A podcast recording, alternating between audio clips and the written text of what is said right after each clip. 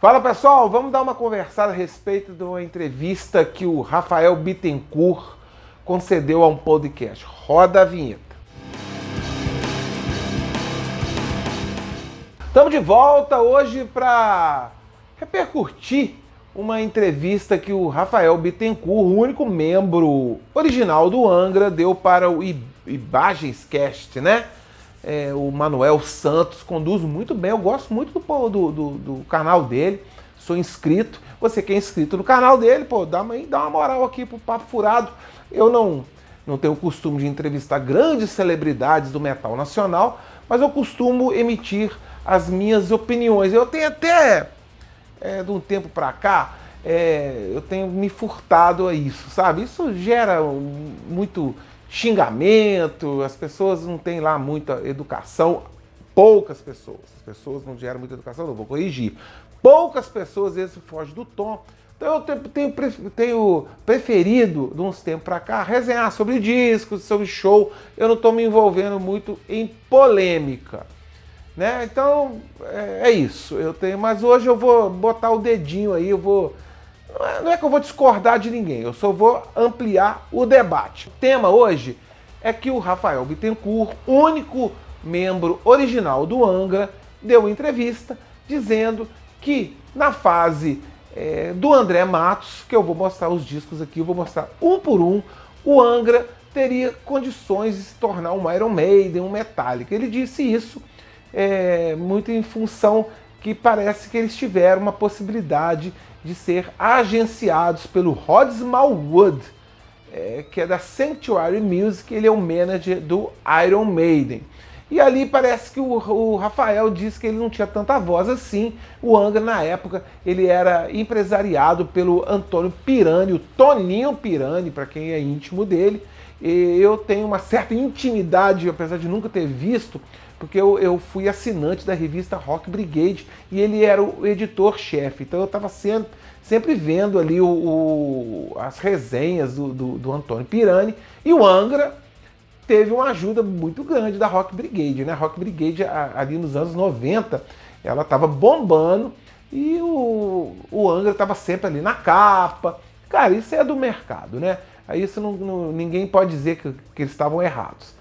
Isso aí é, é de mercado e, e, e, não se tem o que questionar. Eu faria a mesma coisa. Se eu tivesse empresariando, uma banda e tivesse uma revista, eu ia dar uma moral para os caras. Isso aí é, ninguém pode questionar. Isso. Cara, o Angra, rapidamente, né? Ele foi uma banda, muita gente tem até um famoso youtuber aí, o Red Stadeu, que fala de uma maneira meio jocosa que o, que o Angra foi uma boy band. Boy band o que, que é? Ali o Menudo, foi uma boy band, o dominó aqui no Brasil, ou seja, bandas formadas por empresários. Ele tem uma certa razão que parece, e o Rafael também contesta um pouco isso hoje em dia, que o Angra não foi dessa forma, ele não foi ali engessado, né? Ele não foi ali formado engessadamente. Mas dizem ali que a formação clássica do Angra, que foi o André Matos no vocal, ele vinha de grande sucesso no Viper. Na época eu lembro que em 92 quando. Em 91, né? Quando ele saiu do, do, do, Viper, eu fiquei muito triste, porque eu gostei muito dos dois primeiros discos do Viper. E ele ficou ali, falou, ele disse para os caras do Viper que ia, que ia estudar música, mas acabou que depois ele foi convencido pela galera a formar essa nova banda. O guitarrista o Rafael Bittencourt, o Kiko Loureiro, que hoje está no Megadeth, mas ele era uma parte fundamental do Angra, o baixista Luiz Mariucci e o primeiro baterista era o Marco Antunes. Depois, quem gravou Angels Cry nem foi o, o Ricardo Confessori, foi um produto, foi um, um baterista é, da época lá da Alemanha que gravou nos estúdios, mas o, o Ricardo Confessori aparece aqui no, no, no, disco Angels Cry. Né? Tá aqui a line-up, é, digamos, a formação clássica do Angra é essa, né? Cara, esse disco aqui, ele é bom demais, cara. O Angels Cry, eu reputo ele um disco de estreia de banda, uma das melhores. Eu fiz um, um, um papo furado falando dos principais discos de estreia do heavy metal e eu coloquei o Angra lá no meio, cara. Eu acho esse disco aqui um, um disco de estreia sensacional. Tem hoje clássicos absolutos, né? Que é a Carry On, Time, Angels Cry, Stand Away, Never Understand. Cara, tem a versão aqui da Kate Bush dessa música aqui que eu. Caramba, nem sei se o nome. sei pronunciar direito. Hunter Hives. Que eu acho que o André Matos canta melhor do que a Kate Bush. Ou seja, é um disco sensacional que catapultou o Angra. Primeira vez que eu vi o Angra na vida foi no Monster of Rock de 94, quando eles, né, ali no meio da galera, eles abriram pro Kiss, pro Black Sabbath, pro Slayer, pro Suicidal Tendencies. Eu tava lá naquela noite fria de 27 de agosto de 94. Eu juro que eu não estou colando, eu lembro perfeitamente. O disco seguinte do Angra é o Holy Land, cara, de 96. Disco esse também maravilhoso. Cara, eu não vou tirar esse encarte daqui. Tá, eu, eu vou me provocar. Eu vou tirar o, o encarte aqui do disco e vou abrir e depois é uma tarefa quase que impossível dobrar esse encarte e voltar para o lugar. Olha só onde os caras estavam com a cabeça ali nos anos 90 de fazer o um encarte assim, cara. Eu ainda, ainda tomei muito cuidado que ele aqui tá as letras, tá o Angra aqui com a mesma formação e depois para colocar isso no lugar é uma tarefa quase que impossível. Ou seja, anos 90 o CD saiu desse jeito. Vou guardar ele aqui, reservar. O Holy Land também é um discão que tem a, a Nothing to Say, uma música sensacional, Silence in Distance, uma balada.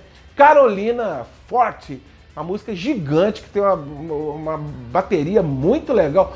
Holy Land, demais a conta. Em 2016 eu tive o prazer de ver o show é, comemorativo dos 20 anos do Holy Land, onde o Rafael ali já tentou é, reaproximar a banda, faltando só o André, que infelizmente não deu tempo, né? Make Believe é uma música sensacional que normalmente agora o Rafael, ele que canta, tem a Zito, Z-I-T-O, que ninguém sabe o que significa isso, Deep Blue, e depois segue uma baladinha aqui, Lullaby for Lucifer. Ou seja, um disco legal. E o Angra começou a ter uma carreira aí internacional. Foi aí que eles começaram a ser vistos. Foi aí que eles começaram a ser é, notados por empresários de fora, né? Era uma época sem internet, uma época que as coisas, claro que aqui no Brasil a gente ainda ficava mais escondido, mas Sepultura, Angra, é, Ratos de Porão tiveram sucesso internacional. O Angra, aí que começou a coisa a azedar. Muita gente diz que uma banda que não é formada de forma espontânea, aí começa a dar as rugas rusgas a dar ruga. Ruga deve ser pela injeção de saco que eles começam a ter, deve dar ruga também. Então é isso, mesmo as bandas que se formam de maneira espontânea da divergência, imagina uma banda formada por, por empresários. O André sempre disse, depois que ele, principalmente quando ele saiu do Angra, que ele não era amigo dos caras. Eles chegaram a quase terminar, não acabou, findou que em 1999 eles lançam o pior disco dessa trilogia com o André Matos, que é o Fireworks. Tem alguns momentos aqui, a música Speed uma música rápida, como diz mesmo a, a letra, a, o título da música, mas o, o, o, maior sucesso aqui do disco é a balada Lisbon, que é um, uma balada muito bonita. Tá aqui o disco original da época. Depois daí, o André, o Luiz, o Ricardo Confessori saiu e o Angra se reformulou com o Edu Falasco, o Aquiles Priester e o Felipe Andreoli. Mas vamos lá, vamos é, ver se o Angra, com esses três discos, poderia ser uma banda gigante do tamanho do Iron Maiden e do Metallica. Aí eu acho que o nosso querido Rafa deu uma passada do tom, né? Eu acho que o, o Power Metal na época estava muito em alta. Bandas como Stratovarius, o Rhapsody, o Ed Guy, estava muito em alta. Eu acho sim que o Angra podia estar tá nesse patamar na época ali. O Halloween estava tava meio patinando com, as, com, a, com a entrada do, do, Deres, eles tinham uh, acabado de ser demitidos da EMI. Eu acho que o Angra aí podia ter se agigantado, né? o, o Angra chegou a ser até headliner em festival que o Stratovarius abriu para eles. Então nessa época eles estavam mesmo. Talvez essa distância do Brasil para a Europa, eles não terem fincado o pé lá, igual o Sepultura fincou o pé nos Estados Unidos, isso pode ter ajudado.